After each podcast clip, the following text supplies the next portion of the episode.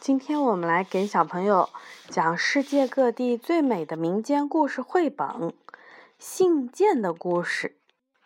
这本书是由捷克的约瑟夫·卡佩克写的，法国的米舍丽拉·舍瓦利耶画的，是由未来出版社出版的。这本书呀，是猫和狗写信给他们的小女孩朋友的故事。这个故事呢，来自杰克。现在正是一月份，一只猫和一只狗躺在他们各自的小床上，开始谈论起冬天来。我，狗说：“我一点儿也不想从温暖的被窝里出来。我很喜欢冬天。”特别是下了很多雪的时候，但是千万别太冷了。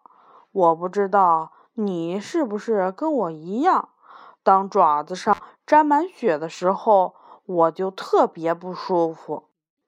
我知道，猫说：“我啊，你看看吧，我的爪子特别暖和，还不停地冒着热气儿呢。”天冷的时候，躲在被窝里最舒服了。我一点儿都不想起床。我有一个主意，狗说：“我们躺上一整天吧，我们在床上玩。”这怎么可能？猫说：“首先，因为我们没有生病；其次，我们收到小女孩们的信。”早就应该回复他们了，你看着吧，有一天他们会说我们没有礼貌的。那好吧，哦，起来吧，我们来写信。还好，我们今天没有其他的事情做。好吧，狗说，这样一来，这些小孩子就会知道。我们也是受过良好的教育的，给他们写些漂亮的字儿。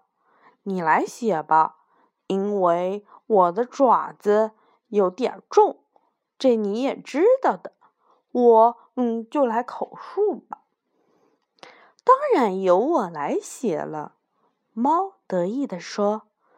人们评论写字很糟糕的小孩时，总是说。连猫都写的比他们好，这么说来，我的字儿可比很多的小孩子都写的漂亮了。嚯！狗惊讶道：“我可从来都没有觉得你这么聪明。我写的字儿像印刷出来的一样漂亮。”猫不紧不慢地反驳道。也就是说，我只会写印刷体的字儿，不像在学校里学的手写体一样。因为我从来没有去过学校。可是没关系，我写出来的字儿还是很漂亮的。我只是希望我们不要写错了字儿。小女孩会原谅我们的。狗说：“你知道为什么吗？因为如果他们学狗叫或者是猫叫的话，也肯定做不到像我们这样好。他们也会出现许多的错误的。”你说的也对，猫说：“当小孩子学猫叫的时候，他们从来都学不像。要学猫叫，我的老友。”可不是那么容易的。我可以跟你说，要十分清楚，怎么样发重音和闭口音才行，不然就会出现问题。这样的话，就没有人明白你的喵喵叫是什么意思了。我也可以这么说，狗说：“当人们学狗汪汪叫的时候，天哪！”错动百出，要学狗叫可不是那么容易的。首先要在胸口发出像汽车一样噪音一样的声音，然后快速的发出狗叫，就像鞭子快速抽打一样。同时还要摇头、弯背、抬起后面的爪子。要学猫叫，一定要注意。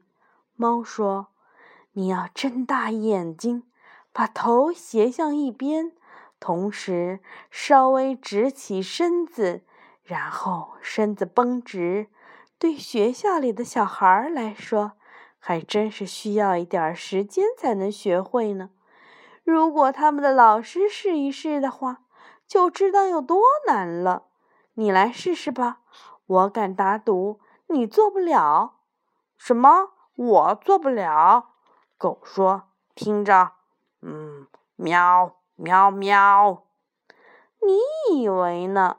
这绝不是猫的叫声。”猫笑着说：“那好吧，你也来试试狗叫吧。”喵，喵！猫试着叫了出来。你这是在喵呢？狗嘲笑道：“这一点儿都不像是狗的叫声。”算了吧，猫说：“我们来写信吧。”那好吧，你来写，我来说。猫搬来了一张椅子，随着狗的口述，开始给他们的朋友小女孩们写信。信上写的是什么呀？亲爱的姑娘们，谢谢耳们的来言，我们身体都很健康，希望你们也没有病痛。喵和狗，好多错别字儿啊，我看不懂。当狗在信上签名的时候，猫说。我觉得你的名字写错了，有可能。狗也承认。那我把它划掉，重新写一个更好的。可我现在还是搞不清楚，狗是这个牌儿啊，还是这个牌儿啊？我会写这个牌儿的。猫说：“这样更好看。”那我就这么写了。狗说。于是，狗重新签了名。现在我们去邮局吧。于是，他们穿上了内衣，套上羊毛衫，穿上外套，又戴上了围巾，还有手套，最后穿上了毛茸茸的靴子，准备出发了。狗用鼻子嗅了嗅，然后对猫说。我们藏在碗橱里的奶酪闻起来可真香呀！让我去吃一口。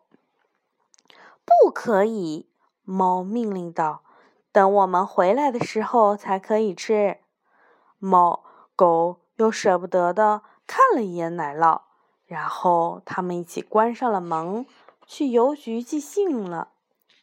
外面正下着鹅毛大雪，这样的天气。最适合出来滑雪和玩雪橇了。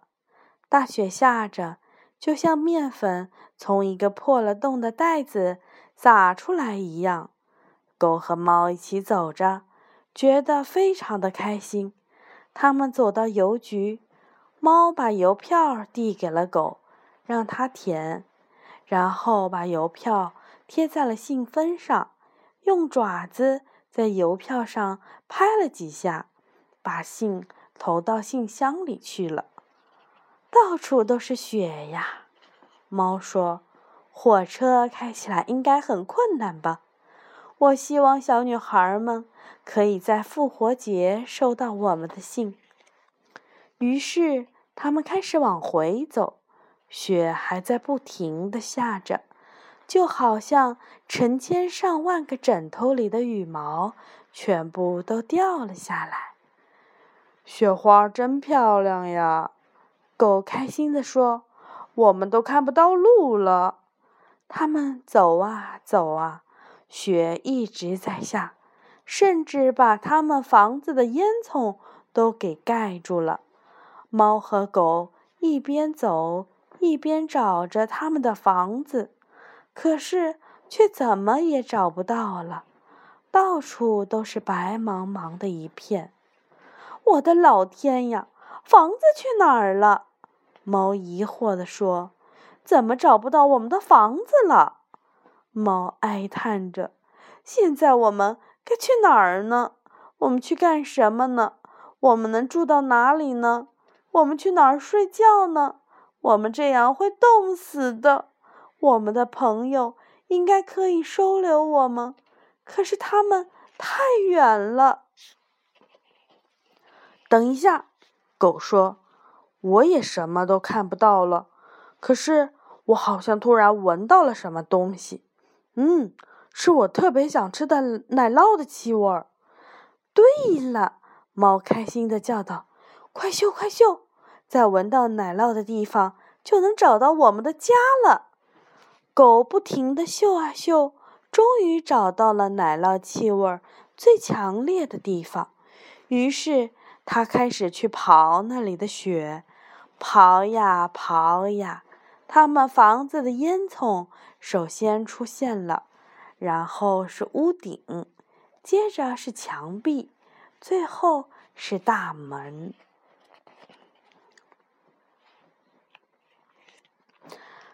太棒了！狗叫道：“我们总算回到家了。哪里有家，哪里就有奶酪。”狗快速地打开房门，跑到了碗橱前。你看到了吧？猫说：“幸好我跟你说，把奶酪留到回来再吃。这些奶酪可真是救了我们的命。”于是，他们开心地切开奶酪吃了起来。狗得到了最大的一块儿。